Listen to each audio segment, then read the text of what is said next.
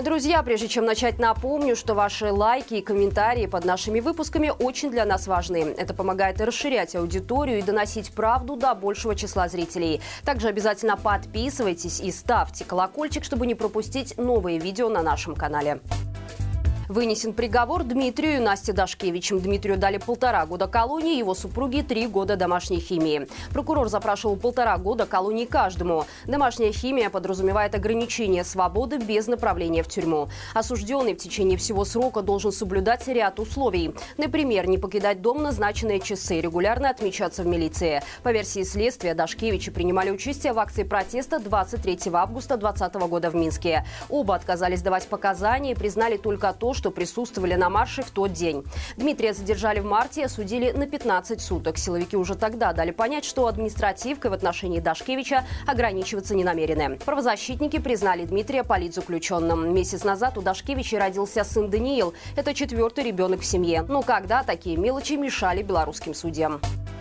Задержан известный военный эксперт Егор Лебедок. Один из провластных телеграм-каналов уже опубликовал покаянное видео с аналитиком. На нем мужчина, улыбаясь, рассказывает, что является военным обозревателем. Ведет свой телеграм-канал и дает интервью экстремистским СМИ. Кроме того, по его словам, на своей странице в Фейсбуке он опубликовал плакат фашистской Германии. И точно так же спокойно и с ухмылкой Лебедок говорит о том, что в августе 20-го принимал участие в протестах. О том, какое наказание грозит аналитику, пока неизвестно. Но пропагандисты уже успели обвинить его в поливании грязью российской и белорусской армии. Егор Лебедок неоднократно выступал в СМИ с комментариями по оборонной тематике. Он является кандидатом физико-математических наук, а ранее был заведующим лабораторией в ГНПО «Оптика, оптоэлектроника и лазерная техника», откуда в 2020 году его уволили. Лебедок неоднократно заявлял, что сознательно остается в Беларуси, несмотря на угрозу задержания. В Беларуси начался процесс ликвидации независимых профсоюзов. Первыми возможности для существования лишились Белорусский независимый профсоюз и Белорусский профсоюз работников радиоэлектронной промышленности. Последний в апреле текущего года был также признан экстремистским формированием. Сегодня Верховный суд примет решение по свободному профсоюзу белорусскому и свободному профсоюзу металлистов, а 18 июля по Белорусскому конгрессу демократических профсоюзов. Их ликвидация означает, что в нашей стране будет практически полностью зачищена независимая профсоюз профсоюзное движение. Важно отметить, что более 10 лидеров и активистов этих профсоюзов находятся сейчас за решеткой и признаны политзаключенными.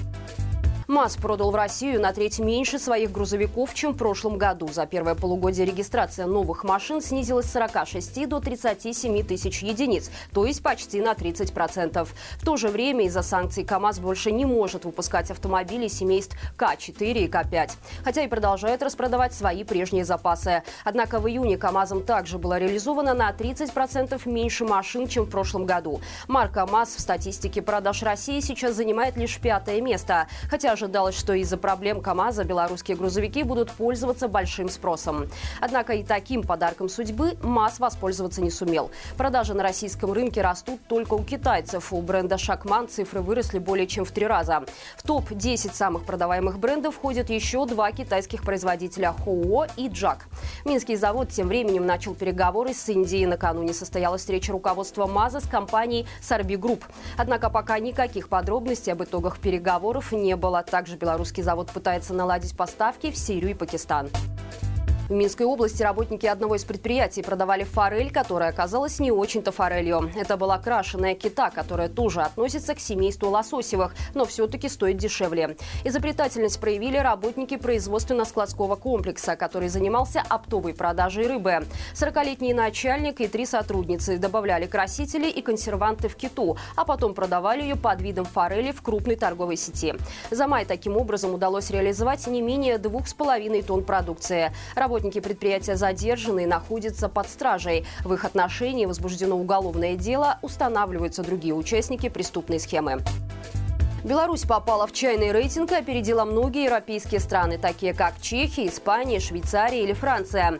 Согласно исследованию немецкой компании «Статиста», самой чайной страной в Европе стала Турция, где в год заваривают и выпивают более трех килограмм напитка на человека. Что касается Беларуси, то в прошлом году экспорт чая принес нашей стране больше валюты, чем экспорт макаронных изделий, натурального меда и безалкогольного пива. Это с учетом того, что Беларусь не выращивает чай.